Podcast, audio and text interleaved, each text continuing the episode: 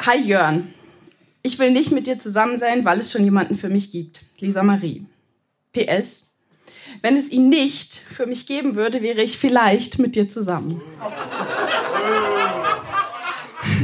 Das war Nummer eins. Es gibt noch Nummer zwei. Hi Jörn. Ich will nicht mit dir zusammen sein, weil ich schon vergeben bin. Und du brauchst nicht zu fragen, wer. PS, mir doch egal, wenn du den Brief jemand anders zeigst. Ich habe ihn ja auch jemandem anders gezeigt. Badge. PPS, dein Liebesbrief war total albern. Erstens, mein Lachen kann gar nicht süß sein, weil ich, falls du es noch nicht bemerkt hast, eine Zahnspange habe und das sieht doof aus. Zweitens, wir haben höchstens gemeinsam, dass wir beide Menschen sind.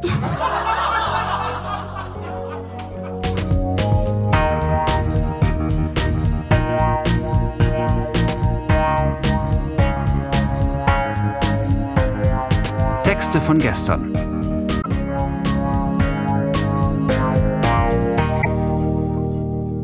Texte von gestern ist eine Veranstaltungsreihe, bei der ganz normale Leute auf die Bühne kommen und Texte vorlesen, die sie als Kinder, Jugendliche oder junge Erwachsene geschrieben haben. Das kann alles Mögliche sein. Tagebücher, Liebesbriefe, Schulaufsätze, Kurzgeschichten, Gedichte, Wunschzettel, To-Do-Listen, Fanfiction oder, oder, oder. Texte, die man in dem Moment mit himmelhoch jauchzendem Pathos verfasst hat und die uns heute zeigen, wie wir die Welt damals gesehen haben. Zusammen erinnern wir uns und feiern die Tragödien, Absurditäten und die Kleinigkeiten des Aufwachsens. Eingangs habt ihr den Beginn einer Antwort auf einen Liebesbrief gehört. Eine Antwort, die Lisa Marie damals mit elf Jahren nicht Jörn zurückgeschickt, sondern stattdessen in ihr Diddelmaus Tagebuch geschrieben hat. Und jetzt geht's weiter mit PPS drittens und viertens und mit Einträgen, als sie 14 und 16 Jahre alt war.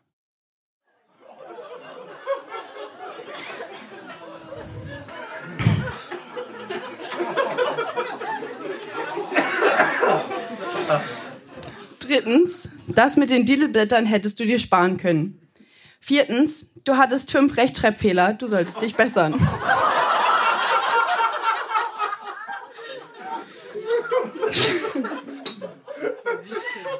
Okay, also das war aus 2002, als ich elf war.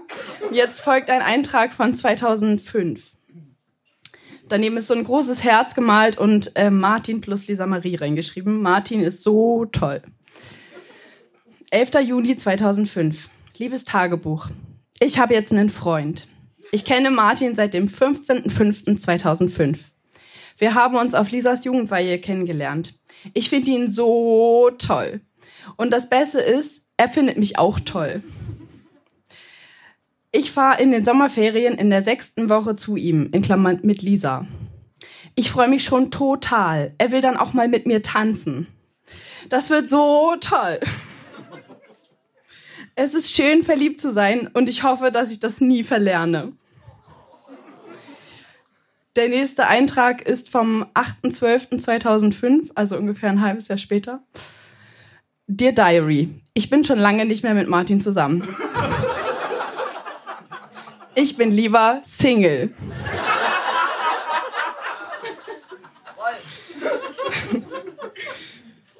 Ich finde Jan ganz nett, aber er schreibt nie. Naja, egal.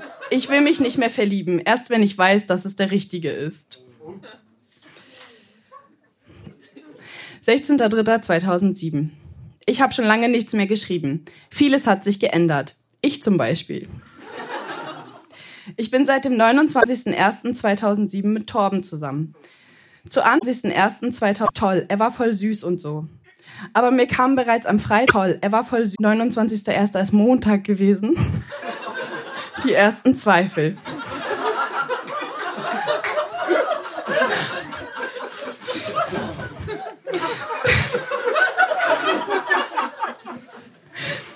Ich machte kurzer Handschluss.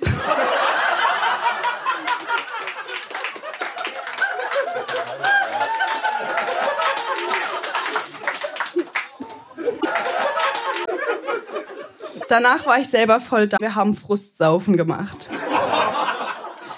Dann sind wir durch Büchen gelaufen und ich habe Torben dann geschrieben, ob er rauskommt. Weil er nicht zurückgeschrieben hat, sind wir zu ihm gegangen. Er war voll abweisend, was aber auch verständlich war. Ich habe ihn, dann ist er mit rausgekommen. Ich habe mich bei Torben festgehalten, weil mir schwindlig war.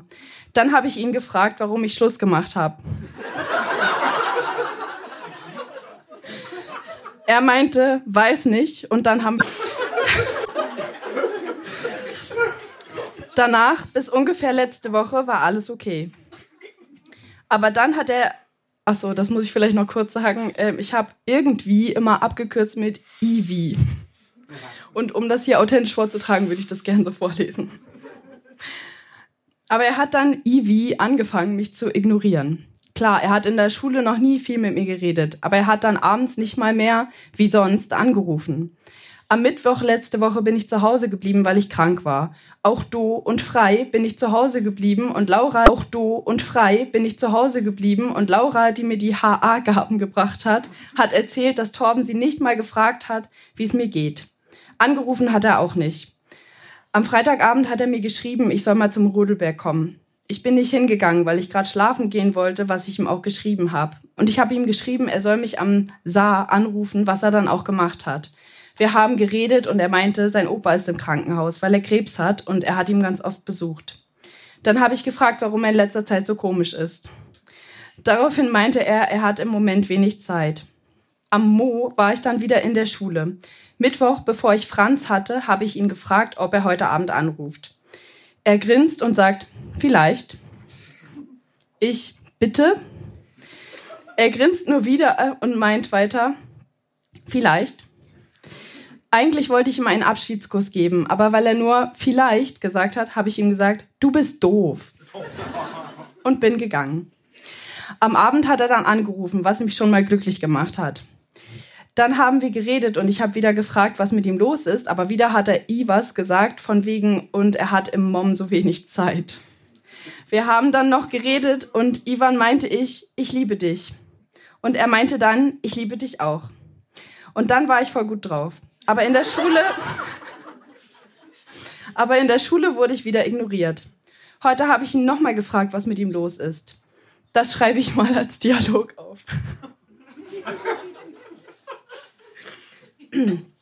Ich, was ist jetzt eigentlich mit dir los? Laura hat mir erzählt, dass du mehr mit deinen Freunden machen möchtest. Dagegen habe ich doch gar nichts, aber wieso erzählst du mir das nicht selber? Torben, habe ich das nicht? Oh, habe ich wohl vergessen.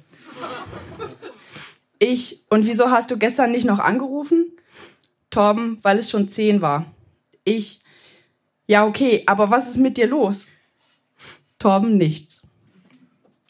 Ich, also wäre es dir egal, wenn ich jetzt Schluss machen würde? Torben, jetzt gerade ja.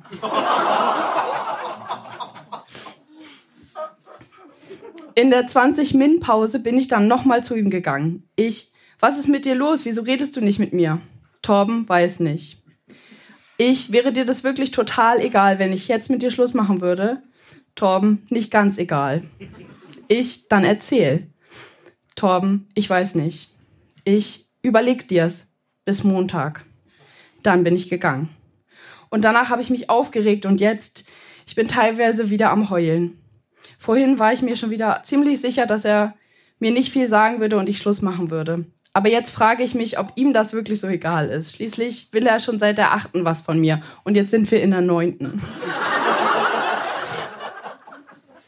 Wahrscheinlich werde ich Schluss machen. Ich will gar nicht daran denken, wie lange ich nachmittags deswegen noch heulen werde und wie wir dann miteinander umgehen werden. Ich habe ihm mehr von mir erzählt als sonst jemandem. Ich liebe ihn wirklich, aber ich habe keinen Bock darauf, immer darauf zu warten, dass er mal Zeit für mich hat. Darauf habe ich keinen Bock. Danke.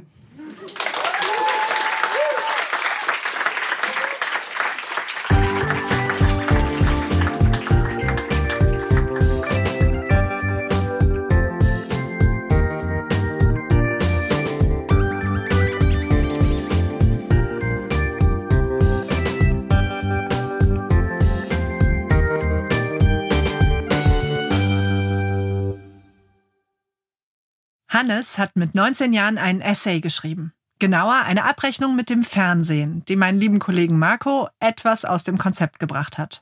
Warum? Das hört ihr jetzt.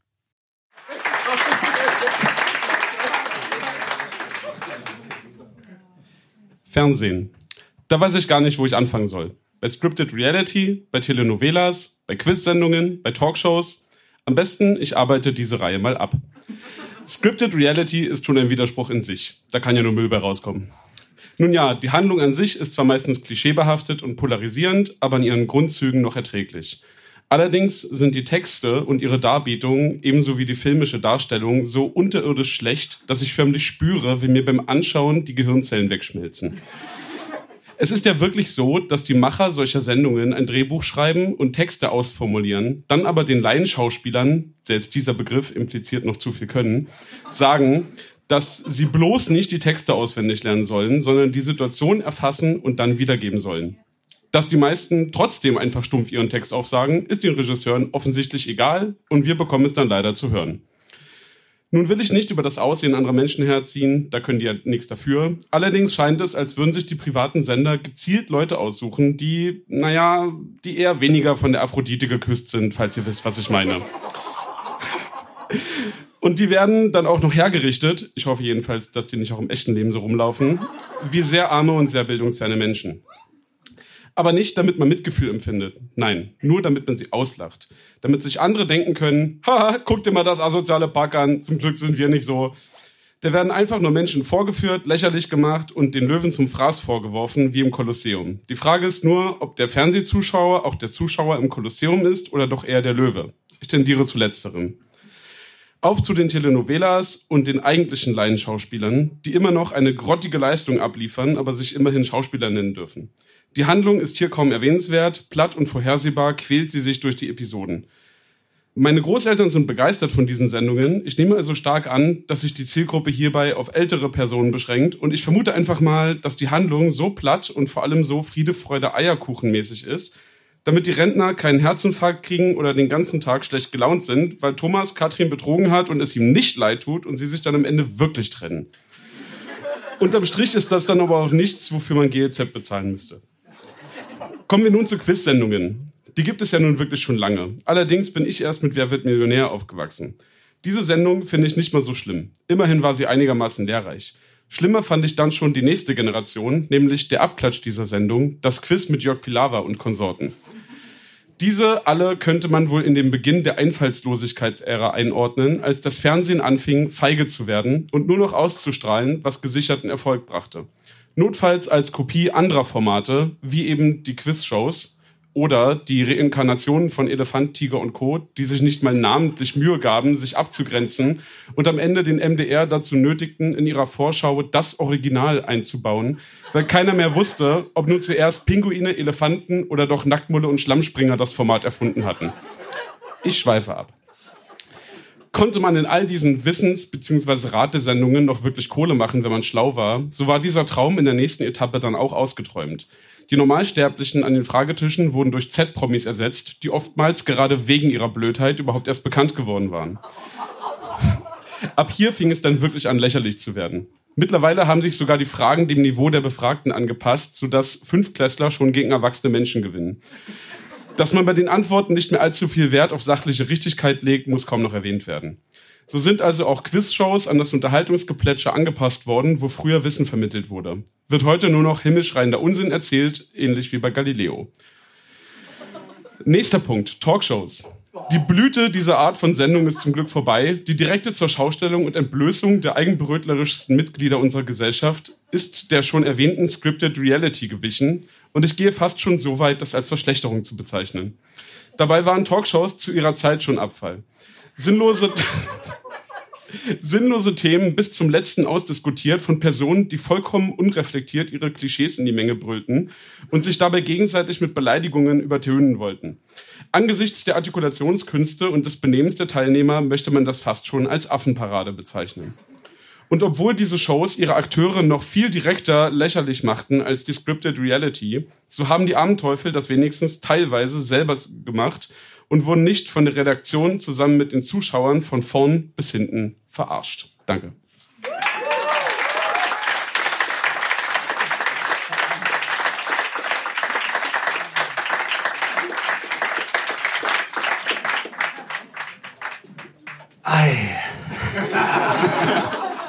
Hannes, wir kennen uns noch nicht, ne? Nee. Ähm, das, ich, ich, ich, ich, bin, ich bin so hin und her gerissen, denn du hast total recht. Und gleichzeitig muss ich dir sagen, mit allem, was du gerade vorgelesen hast, habe ich in diesem Leben schon Geld verdient. Fight.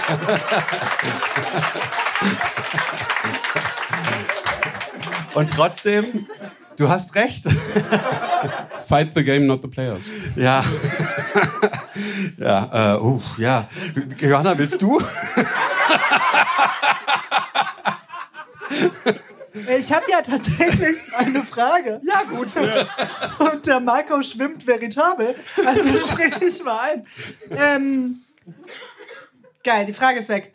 Ich wollte aber wissen, was hast du, du warst 19, als du das geschrieben hast, das ist jetzt zehn Jahre her, was hast du mit dieser kathartisch reinigenden Verachtung für Medien und offenbar auch Politik äh, in deinem weiteren Werdegang getan? Ich habe aufgehört, Fernsehen zu gucken.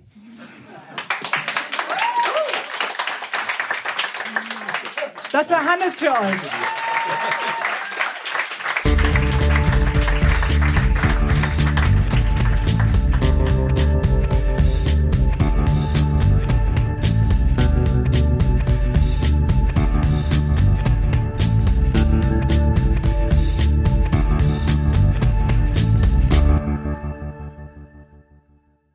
Klaus hat uns wieder beehrt. Zusammen mit seinen transkribierten Tonbandaufnahmen aus seiner Zeit als Schulagent, als er 13 Jahre alt war. Es folgt die Geheimakte Vertretung von Frau Südow und Pläne, Angelika zu küssen. Was wir sonst doch wissen müssen, erzählt Klaus uns vorab.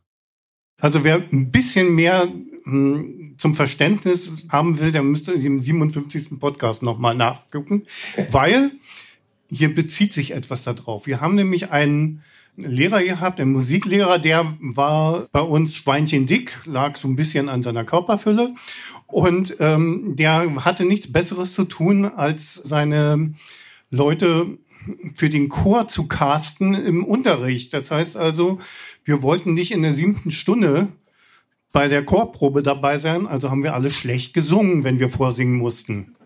Nur zum Verständnis, weil da bezieht sich etwas drauf heute. Okay, das ist das, was wir wissen müssen, um den Text zu verstehen. Wie, genau. alt, wie alt warst du, als du den geschrieben hast?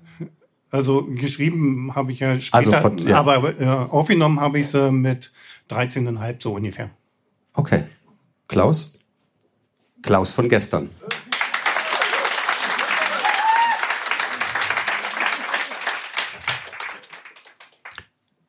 Lieber kein Datum, wegen der Nachverfolgung. Weiß sowieso jeder, dass die Sommerferien vorbei sind. Scheiß Schulbeginn. Geheimakte Vertretung von Frau Südow und Pläne, um Angelika zu küssen. Leider durfte ich wegen meiner Mutter das Tonbandgerät nicht in den Urlaub mitnehmen. Jetzt muss ich immer auf meine Mutter hören, weil sich meine Eltern scheiden lassen. Mein Freund Michael sagt, das geht vorüber. Ich, ich habe ihm gesagt, dass es nicht vorübergeht, weil mein Vater hier nicht mehr einziehen darf. Das hat meine Mutter gesagt. Michael meinte das aber anders. Er sagte, dass man sich daran gewöhnt. Der hat gut reden. Kommt aus einer Tutti-Tutti-Familie, die nie an sowas wie Scheidung denken. Zum Glück hat mein Vater sein Wellensittich hier gelassen. Seine Freundin mag keine Vögel. Der Mist ist, dass ich jetzt immer auf meine Schwester aufpassen muss. Kein Bock, ey. Heute war der erste Schultag. Muss man sich auch erstmal dran gewöhnen. Frau Südow, unsere Deutschlehrerin, hat uns einen Studenten vorgestellt, der auch mal Lehrer werden will.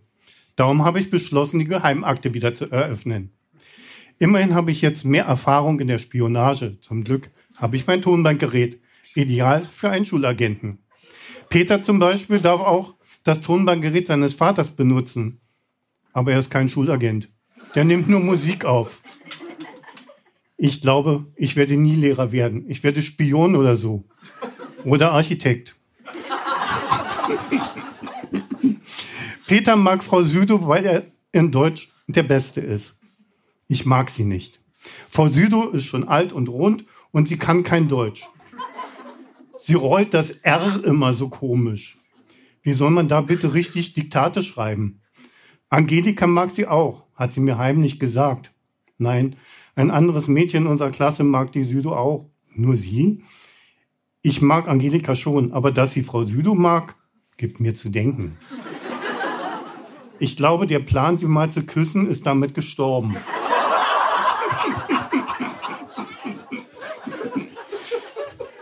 Frau Südo hat immer zu strenge Zensuren.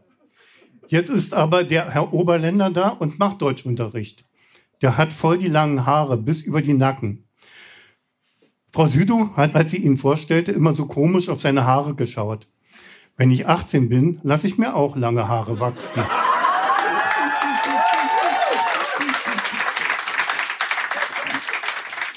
Herr Oberländer, der Student, kann auch kein Deutsch. Was bitte sind Obstbäume? Und warum sagt er zu Plunderstücken Teilchen? Und als er uns in den Werkunterricht begleitet hat, meinte er, als wir das Holz zusammenkleben wollten, dass wir es zusammenbeppern sollen. Deutsch wird nur in Berlin gesprochen.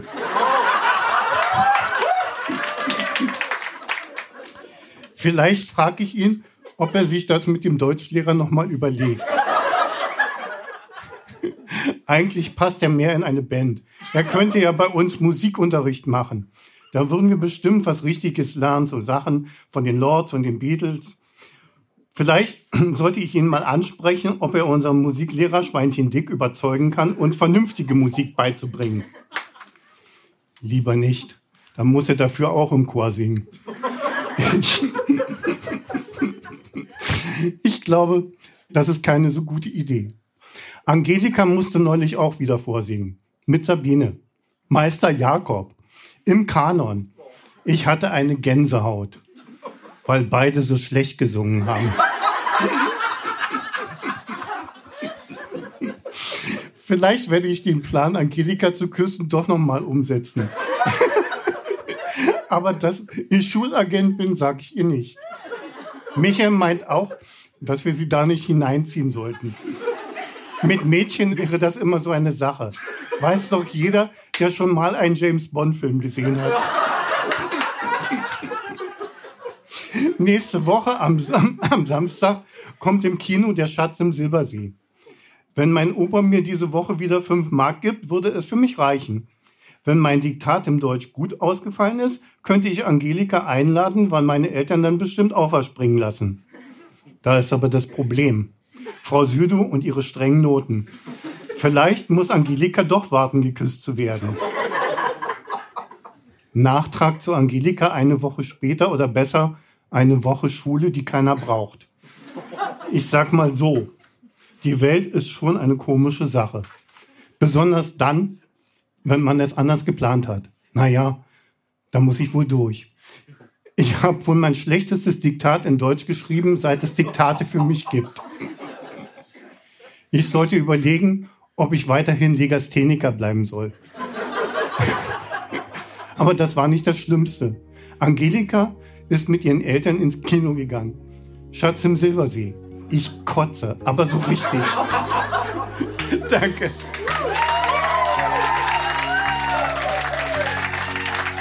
Das war die 64. Episode von Texte von gestern.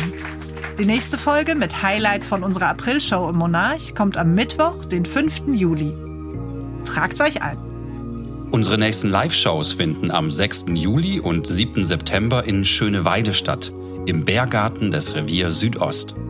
Alle Infos zu unseren Veranstaltungen findet ihr auf unserer Facebook-Seite, bei Instagram oder auf textevongestern.de. Dort könnt ihr euch auch zum Vorlesen anmelden. Wir freuen uns auch über euer Feedback. Folgt uns auf Facebook oder Instagram. Bewertet den Podcast in der App eures Vertrauens.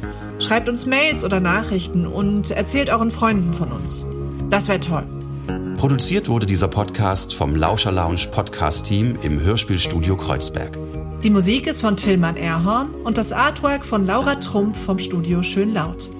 Für die Veranstaltungen und die Kommunikation sind die tollen Kade Kokinos und Annabel Rüdemann verantwortlich. Moderiert von Marco Ammer und Johanna Steiner. Wir danken unserem traumhaften Publikum und allen, die sich mit ihrem Text von gestern auf unsere Bühne getraut haben. Na dann, bis zum nächsten Mal.